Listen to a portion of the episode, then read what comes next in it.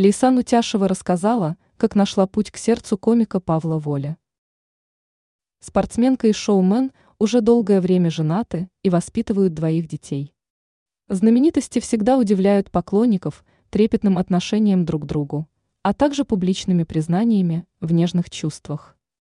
Но многих фанатов интересует вопрос о том, как же начались отношения Утяшевой и Воли. Супруга комика рассказала подробности в интервью на YouTube Надежде Стрелец. Как отметила Утяшева, она удивила будущего супруга тем, что пришла к нему домой и прибралась, а также приготовила обед. Это был инстинкт, это была влюбленность. Очень захотелось что-то для этого человека сделать, сказала гимнастка. Также она добавила, что это часть ее воспитания, когда женщина начинается с кухни, такая восточная мудрость.